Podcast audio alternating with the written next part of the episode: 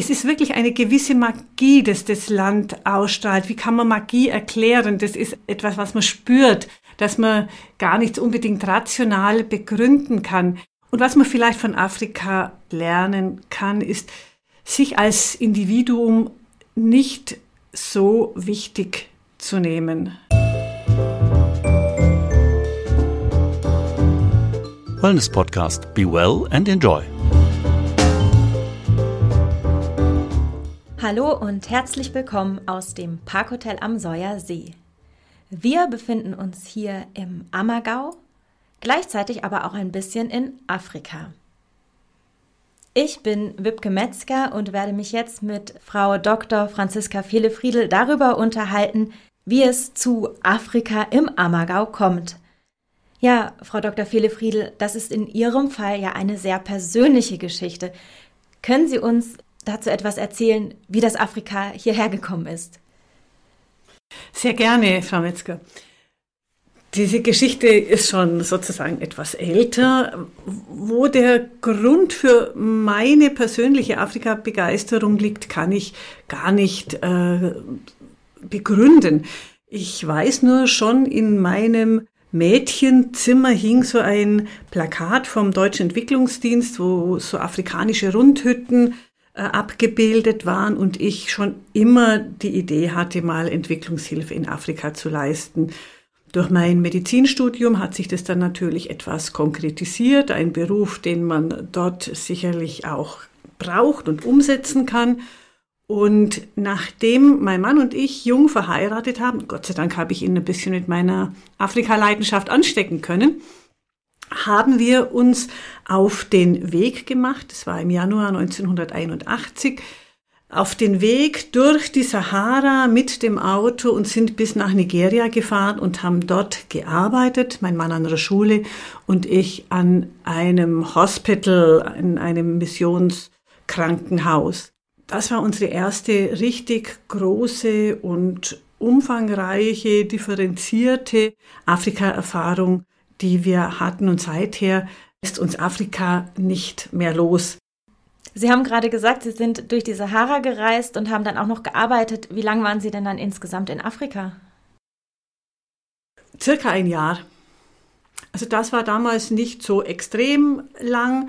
Die Fahrt durch die Sahara hat äh, vier Wochen gedauert und dann war es leider so, wir hatten ein bisschen Probleme mit unserer quasi Arbeitserlaubnis, würde man das bei uns nennen, Aufenthaltserlaubnis, so dass wir uns dann entschlossen haben, wieder zurückzufahren.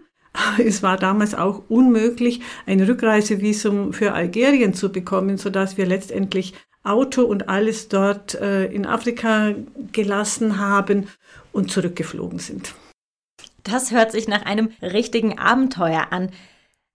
Eine Tour durch Afrika, das ist ja auch heute noch etwas wirklich Besonderes. Ich kann mir aber gut vorstellen, dass das damals 1981 noch viel mehr ein Abenteuer war. Was waren denn so die einschneidendsten Erlebnisse auf dieser Reise?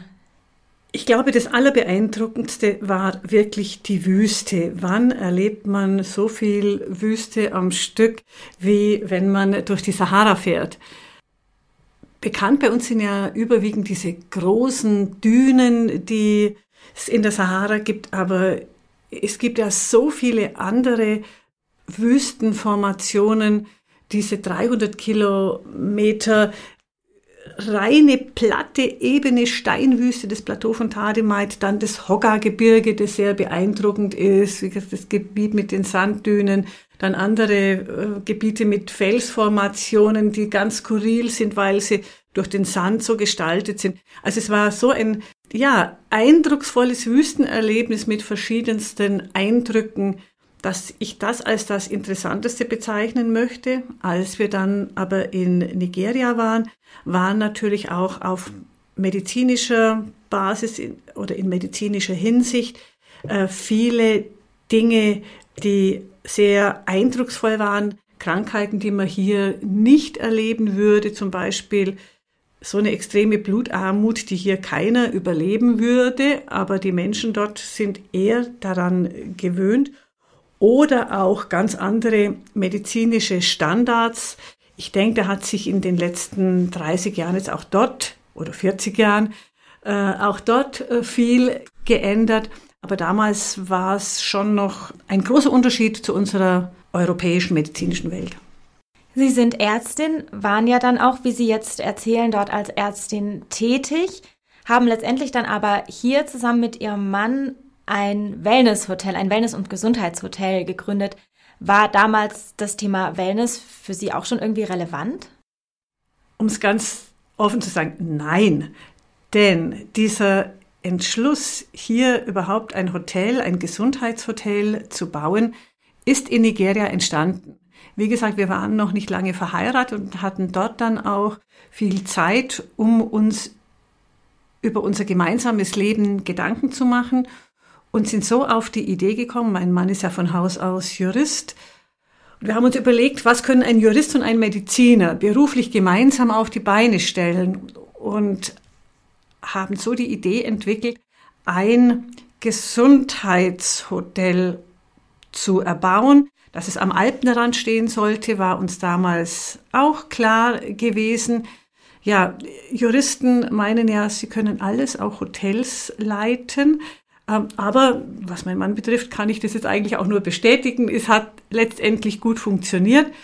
Als wir nach Hause gekommen sind, haben wir dann erst noch andere Prioritäten gehabt, nämlich Familie zu gründen. Wir haben zwei Kinder bekommen und dann diesen Traum von einem Gesundheitshotel umgesetzt.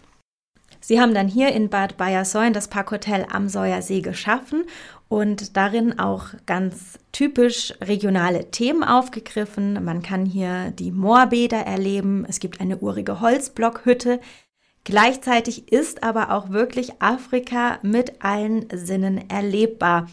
Und ein ganz großer Bereich ist da der Amani Spa. Was bedeutet denn das und was erwartet die Gäste da? Also das Wort äh, Amani kommt aus der Suaheli-Sprache und bedeutet Frieden und Harmonie. Deswegen haben wir uns das als äh, Motto für unsere Wellnesslandschaft gewählt, wo man ja die Harmonie erleben möchte, wo man zu sich selber kommen möchte. Äh, wir haben in unserer Wellnesslandschaft sehr viele afrikanische Elemente umgesetzt, zum Teil mit äh, Gegenständen, die wir aus Afrika selber mitgebracht haben, haben so eine angedeutete Rondavelle, so eine Rundhütte, haben von den Farben her auch versucht, das afrikanisch zu gestalten, von den Materialien äh, mit Holz und Stein und haben dann letztendlich auch eine ganze Palette von afrikanischen Anwendungen entwickelt oder modifiziert. Genau, Sie sagen es auch auf dem Spa-Menü findet sich ja Afrika wieder. Können Sie das noch ein bisschen genauer erzählen, was die Gäste da erwartet? Als afrikanische Anwendungen haben wir eine African Stone Behandlung, Mavia Afrika äh, nennen wir die. Wenn ich das richtig verstehe, ist das ja auch wirklich was, was Sie selber entwickelt haben. Ja, zumindest, also es basiert auf der klassischen Hot Stone äh, Behandlung aber es sind dann alles Edelsteine, die direkt aus Afrika kommen. Und es findet in unserer African Spa Suite statt, auch mit Untermalung von afrikanischer Musik. Aber diese afrikanischen Edelsteine sind eben schon das Besondere äh, an dieser Behandlung. Über diese äh, Mavia Afrika haben wir dann noch Kahava, das ist ein Körperpeeling mit äh, Kaffee, Kaffee wird ja eben auch in Afrika angebaut. Mafuta, das ist eine Marula-Ölmassage. Marula, eine typische Frucht für Afrika. Dann Büffelmilchbäder oder Fußbäder bieten wir an. Und Pumba, das ist eine Körperpackung mit Schokolade. Das heißt, im Spa wird Afrika ja wirklich schon für alle Sinne erlebbar. Wir haben die Anwendungen, auch diesen angenehmen, zarten Duft teilweise dabei. Darüber hinaus muss aber der, ich sag mal, afrikanische Tag bei Ihnen im Hotel nicht mit dem Spa aufhören, sondern man kann sich auch noch auf kulinarische Safari begeben. Sie haben das Spezialitätenrestaurant African Lounge. Können Sie zuerst einmal kurz für die Zuhörerinnen beschreiben, wie es dort aussieht? Ja, unsere African Lounge wird von äh, dunklem Leder und dunklem Holz äh, dominiert. Wir haben viele afrikanische Dekorationsgegenstände, die wir großenteils auch selber aus Afrika mitgebracht haben, als Tischdekoration, als äh, Wanddekoration. Dann haben wir zwei Ventilatoren an der Decke, die ja auch recht äh, typisch für Afrika sind, in vielen afrikanischen Filmen auch vorkommen, gerade so aus der Kolonialzeit noch. Äh, da unsere African Lounge ein innenliegender Raum ist, bietet sich das auch an und vermittelt zusätzlich das Afrika-Gefühl. Wenn man schon reinkommt, hat man also direkt das Gefühl, Afrika zu betreten. Das geht geschmacklich auch weiter. Welche typisch afrikanischen Gerichte stehen denn auf der Speisekarte? Also wir haben dort eine wechselnde Speisekarte. Ein Gericht, das aber nie fehlen darf, ist das Boboti das südafrikanische Nationalgericht.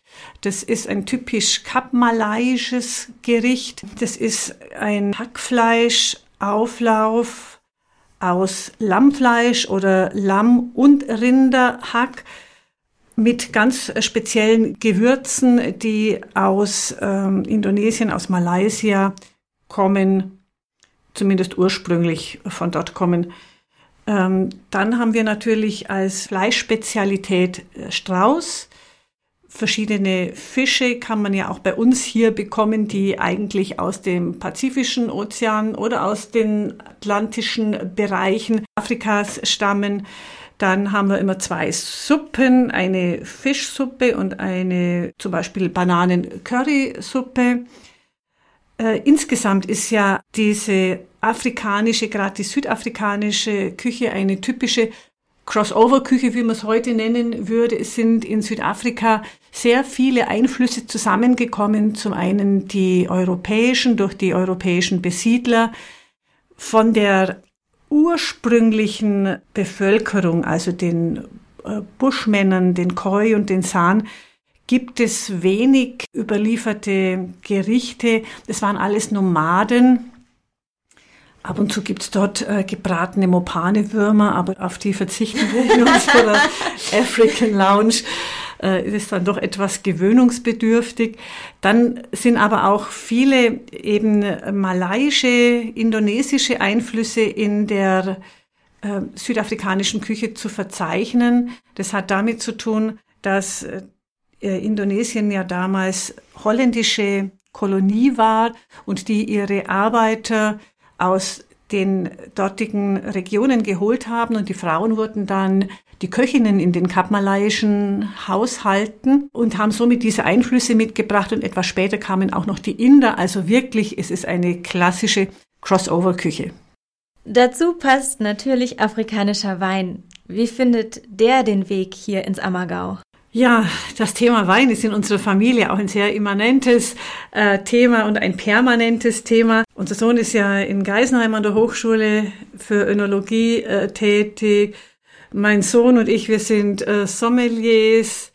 Ähm, mein Mann hat ohnehin schon eine langwährende äh, Weinleidenschaft, so dass wir unsere Leidenschaften Wein und Afrika schließlich in einem äh, südafrikanischen Weinimport zusammengeführt haben. Seit 2003 importieren wir Weine aus Südafrika, die wir alle selber aussuchen. Äh, bis zum Lockdown im letzten Jahr waren wir jedes Jahr, schon seit mehr als 20 Jahren, jedes Jahr mindestens einmal in Afrika, um die Weine wieder selber zu verkosten, auszusuchen und natürlich auch um das Land zu genießen, nicht nur zur Weinverkostung. Ähm, wir bekommen so circa alle zehn Monate einen Container mit circa 12.000 Flaschen Wein aus Südafrika und haben eine gute Stammkundschaft, die zu uns kommen, weil sie sagen, unser Weinkeller ist wieder leer, wir wollen wieder südafrikanischen Wein bei euch kaufen und es mit einem Wochenendaufenthalt in Bayersäulen verbinden. Also das ist ein Geschäft, das sich gut ergänzt. Wenn wir ein bisschen in die Zukunft blicken, dann ist jetzt ja so langsam der Zeitpunkt gekommen, an dem Sie und Ihr Mann beschlossen haben, dass Sie das Haus an Ihren Sohn Lukas übergeben. Wie sieht es denn da aus? Haben Sie diese Afrika-Leidenschaft auch an die nächste Generation weitergegeben? Auf jeden Fall. Gerade was den Lukas betrifft, äh, der versucht auch so oft wie möglich in Afrika zu sein, war jetzt zuletzt in Tansania, bringt dort tolle Fotos mit, war in Botswana gewesen. Seine Fotos von Botswana hängen bei uns in unserer Kaminlounge und auch er teilt unsere Leidenschaft und wird sicherlich auch unsere afrikanische Schiene weiterführen. Im Gegenteil ist es sogar eine Vergrößerung unseres afrikanischen Restaurants geplant und auch der Weinimport wird weitergehen. Ganz bestimmt auch die afrikanische Wellness. Insofern konnten wir diese Afrika-Begeisterung an die Kinder und letztendlich sogar an die Enkel weitergeben. Wir waren mit den Enkeln schon in Afrika und es kommt immer wieder die Frage, Oma, wann dürfen wir wieder mit dir nach Afrika fahren? Das ist doch sehr schön. Für alle, die selbst noch nicht in Afrika waren, wie würden Sie das denn zusammenfassen, was diese besondere Magie oder Faszination ist, die von Afrika ausgeht? Mir fällt dazu ein Satz ein, den mal äh, Konstantin Weck in einem Lied gesungen hat. Wie kann man so ein helles Land den dunklen Erdteil nennen? Er war dann nach seinem auch etwas längeren Afrika-Aufenthalt auch ein begeisterter Fan von Afrika geworden es ist wirklich eine gewisse Magie, dass das Land ausstrahlt. Wie kann man Magie erklären? Das ist ein, etwas, was man spürt, dass man gar nicht unbedingt rational begründen kann.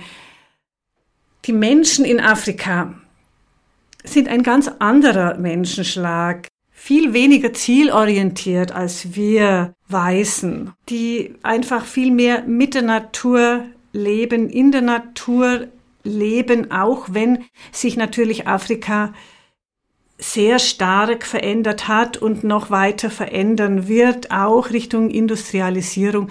Aber im Grunde genommen ist es für uns schon immer noch der Kontinent, der deutlich mehr Naturbezug hat. Und was man vielleicht von Afrika auch lernen kann, ist, sich als Individuum nicht so wichtig zu nehmen. Und wenn ich vielleicht diese Sequenz mit einem Wunsch für Afrika verbinden darf, wünsche ich, dass Afrika in eine gute Zukunft gehen wird und dass sie mehr Politiker haben werden, die so sind wie Nelson Mandela und nicht wie die doch allseits bekannten Despoten, die in verschiedenen Ländern Afrikas das Land eher beraubt haben als weitergebracht haben. Das für mich ist Nelson Mandela eine Lichtgestalt und ich wünsche Afrika viele solche Politiker. Liebe Frau Dr. Philipp Friedl, das war ein wunderschönes Schlusswort. Ihnen ganz herzlichen Dank für diese auch persönlichen Einblicke, die Sie uns gegeben haben. Alle, die so einen kleinen Hauch von Afrika erleben möchten, ohne viele tausende Kilometer reisen zu müssen, den empfehle ich auf jeden Fall hier ins Parkhotel am Säuer See zu kommen oder auch all denjenigen, die vielleicht schon mehrfach in Afrika waren, aber in Deutschland eine Auszeit mit afrikanischem Touch suchen. Ihnen vielen Dank fürs Zuhören und bis zum nächsten Mal. Das war die heutige Folge des Wellness Podcast.